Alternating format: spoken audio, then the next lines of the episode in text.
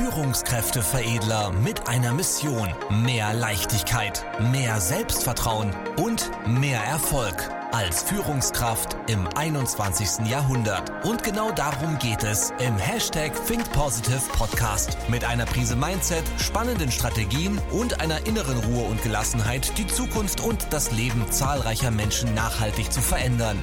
Herzlich willkommen zu einer neuen Folge mit Führungskräfteveredler Manuel Weber. Jetzt beginnt dein nächster Schritt. Reform beim DFB, also beim Deutschen Fußballbund. Denn ab heute gibt es neue Regelungen für die U6 Fußballmannschaften, also die Bambinis, bis zur U11, also der E-Jugend. Denn der klassische Ligabetrieb mit Vereinsduellen, was ich sag mal in dem Alter meist ein 7 gegen 7 ist, wird dort ersetzt durch sogenannte Festivals mit kleineren Teams und mehreren Feldern. Die kleinsten spielen überwiegend auf vier Minitore, mit zunehmendem Alter vermehrt auf zwei Jugendtore. Jetzt gab es die Kritik dahinter, dass die meisten befürchten, äh, Leistung wird abgeschafft. Das stimmt aber nicht ganz, das hatte ich recherchiert ähm, diese ganze Kritik hinter der Befürchtung zu verweichlichen ähm, wird abgeschafft, stimmt nicht ganz, weil es trotzdem noch Sieger und Verlierer gibt. Aber es wird halt etwas abgeschwächt. Und die Kritik wurde laut, ja, Leistung wird abgeschafft, die Kinder werden verweichlicht, die werden von der Realität ferngehalten, weil es im Leben im Endeffekt auf Gewinnen oder Verlieren ankommt. Rhabarber, Rhabarber, Rhabarber. Grundsätzlich bin ich auch ähm, letztendlich gegen dagegen, Leistung abzuschaffen, weil wir brauchen einen Wettkampf und wir brauchen auch ein Ziel und wir brauchen auch einen Fokus. Ja, weil bei einem Ziel können wir entweder ein Ziel erreichen oder eben nicht erreichen, beziehungsweise übertreffen. Ne? Ähm, aber wir können Erster werden oder halt nicht Erster, beispielsweise. Hm.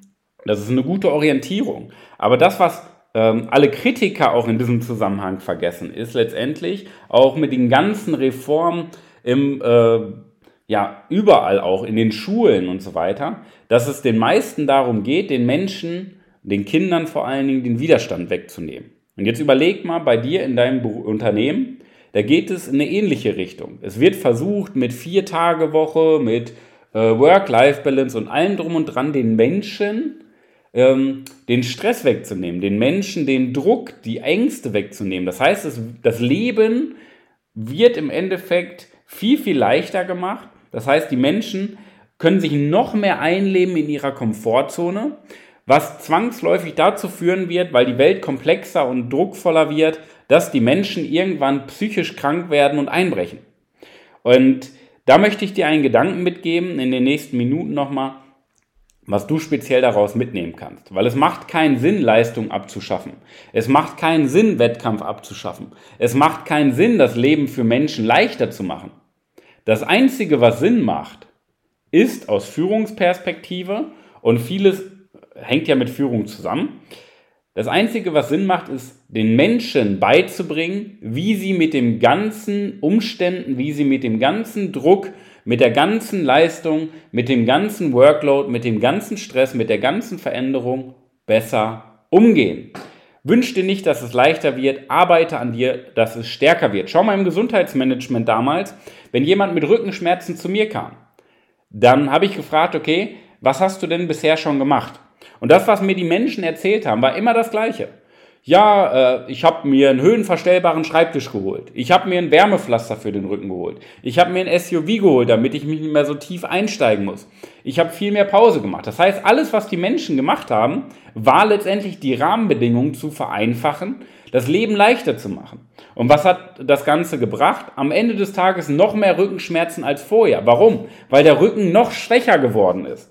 Und wenn du Menschen, bei Menschen, Leistung abschaffst, Stress, Druck wegnimmst, Belastung wegnimmst, dann wird ihr Geist, dann wird der Kopf, dann wird das Mindset, dann wird das Gehirn immer schwächer, was dazu führt, wie bei den Kollegen mit den Rückenschmerzen, dass bei der nächst kleineren Belastung der Schmerz wieder zunimmt. Das ist eine Abwärtsspirale. Und du musst Menschen am Widerstand wachsen lassen. Natürlich viel, viel gezielter. Das heißt, anstatt Menschen zu überfordern und sie allein zu lassen, musst du die Menschen gezielt entwickeln, damit sie mit dem Widerstand besser umgehen können, weil daran wachsen sie. Ein Muskel wächst nur am Widerstand. Nicht durch Pause, nicht durch ja, Erholung, sondern vor allen Dingen dadurch, dass am Ende des Tages, ähm, dass am Ende des Tages der Muskel mit einem überschwelligen Reiz bearbeitet wird und dadurch am Ende des Tages wächst. Das ist die einzige Möglichkeit. Und das musst du deinen Mitarbeitern beibringen. Das sollten die Schulen den Kindern beibringen. Das sollten die Sportvereine auch den Kindern beibringen. Wie komme ich jetzt da drauf? Ich war mit meiner äh, Schwägerin, schon ein paar Monate her, da waren wir ähm, sonntags, mittags kegeln. Und meine beiden Neffen, ähm, die sind jetzt so in dem Alter auch, deswegen kam ich da drauf, die sind jetzt so in dem Alter von der E-Jugend, so, ja, kommen so langsam in das Alter ähm, FE-Jugend, so in dem Dreh. Und jetzt ging es darum, die haben mich die ganze Zeit angesprochen, Manuel, bin ich Erster, Manuel, habe ich gewonnen, Manuel, bin ich besser als mein Bruder. Und das ist dieses klassische, ich möchte Aufmerksamkeit, ich möchte Anerkennung, weil ich besser bin als, der, als die anderen. Und da habe ich mit meiner Schwägerin darüber diskutiert, ähm, weil sie ist Lehrerin. Da habe ich gefragt, wie ist das denn in den Schulen? Und da hat sie gesagt, ja, in den Schulen, die Eltern bringen den Kindern bei, hey, du bist schon ein Gewinner und äh, wir alle sind Gewinner, wir alle haben gewonnen. Und da haben wir nur den Kopf geschüttelt und gesagt, wie schwachsinnig das da schon wieder ist. Weil du nimmst den Menschen ähm, du vermittelst den Menschen eine Illusion von der Realität, weil in der Realität gibt es Gewinner und Verlierer. Und du verweichlichst wieder die Kinder. Das sind diese ganzen äh, Helikoptereltern, die völlig am Leben vorbeilaufen. Das muss man fairerweise auch wieder so sagen, so knallhart sagen. Helikoptereltern laufen völlig am Leben vorbei, weil sie den Widerstand von den Kindern wegnehmen, anstatt ihnen beizubringen, mit dem Widerstand umzugehen. Und dann habe ich Folgendes gemacht, und das kannst du mal für deinen Führungsalltag mitbringen.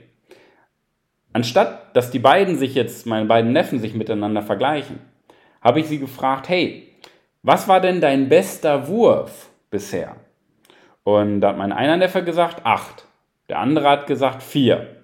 Das ist nochmal ein Altersunterschied. Also vier war schon gut. Und acht war auch super. Und dann habe ich gesagt, schau mal, was wäre denn für dich der nächste Schritt, um äh, noch besser zu werden? Nicht im Vergleich mit deinem Bruder, sondern schau mal, du hast acht geschafft probier doch mal die 8 jetzt mehrmals zu wiederholen und dann auf 9 zu gehen.